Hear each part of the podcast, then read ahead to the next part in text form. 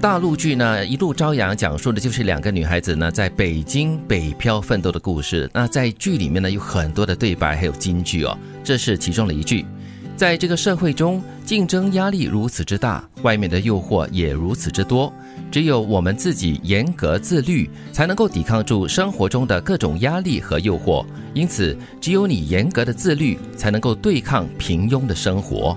所以要改变平庸的生活，你要懂得如何自律。嗯，因为人的常态哈，就是如果你没有一个规划的话呢，你大概就是不知道要干嘛，嗯，然后你就很松散。对，嗯，而且你没有自律的话呢，就会很放纵自己。嗯，也看你在呢是属于哪一派的哈。你是认为人性本善还是本恶？然后你认为人性本恶的话，这自律更加重要，因为很多时候我们心里的这个恶魔就会跳出来，叫你做一些想让你放纵的、为所欲为的事。情，但是这个自律就会把你拉回来。哎，这个人性本善或者是恶呢，真的是百年哈都争执不断，而且是没有一个结果的话题了。嗯，像我以前看我那些中学啊、高中啊，就是在学习生涯中啊很出色的同学，嗯。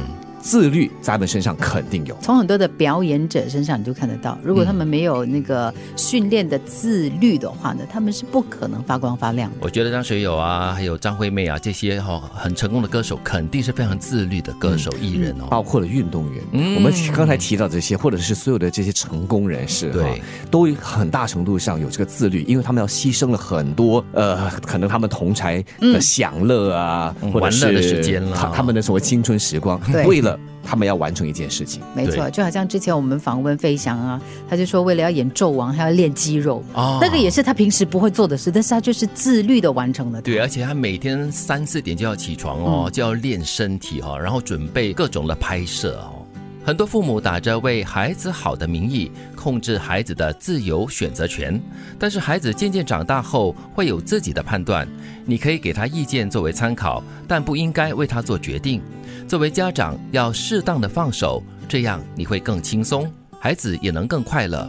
就算他们做了错的选择，那也教会他们成长承担。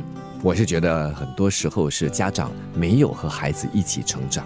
嗯嗯，因为孩子小的时候，你肯定要帮他做很多的决定，但是孩子渐渐长大了后，你真的是要学习怎么放手。嗯嗯嗯，就是孩子成长了过后，他们还是觉得他们不够成长，不够成熟的做一些决定跟选择哈。家长不放手呢，其实养出来的孩子会对自己缺乏自信，嗯因为缺乏自信呢，有的时候他在面对挑战的时候，就会做出非常极端、很错的决定。嗯，或者就是他们会很在乎这个父母看在眼里会怎么样的评断跟。怎么样的感受？嗯，所以太小心翼翼了，就很难做出一些比较勇敢的一些决定跟抉择了。而且打着为你好的名义，不单只是父母亲呢，说不定我们也是罪魁祸首之一。嗯，因为我们都会那么做，因为我们觉得我们关心他，对我们在乎他，所以我们帮他做决定。人这一辈子能够赚钱的机会有很多，但是能够让自己任性、让自己坚持的机会却是越来越少。所以，我想再坚持一下，再试一下。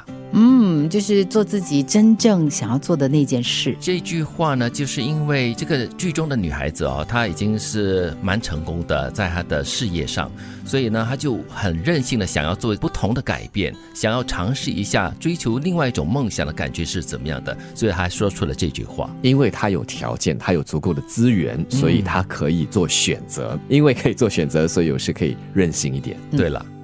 在这个社会中，竞争压力如此之大，外面的诱惑也如此之多，只有我们自己严格自律，才能够抵抗住生活中的各种压力与诱惑。因此，只有你严格的自律，才能够对抗平庸的生活。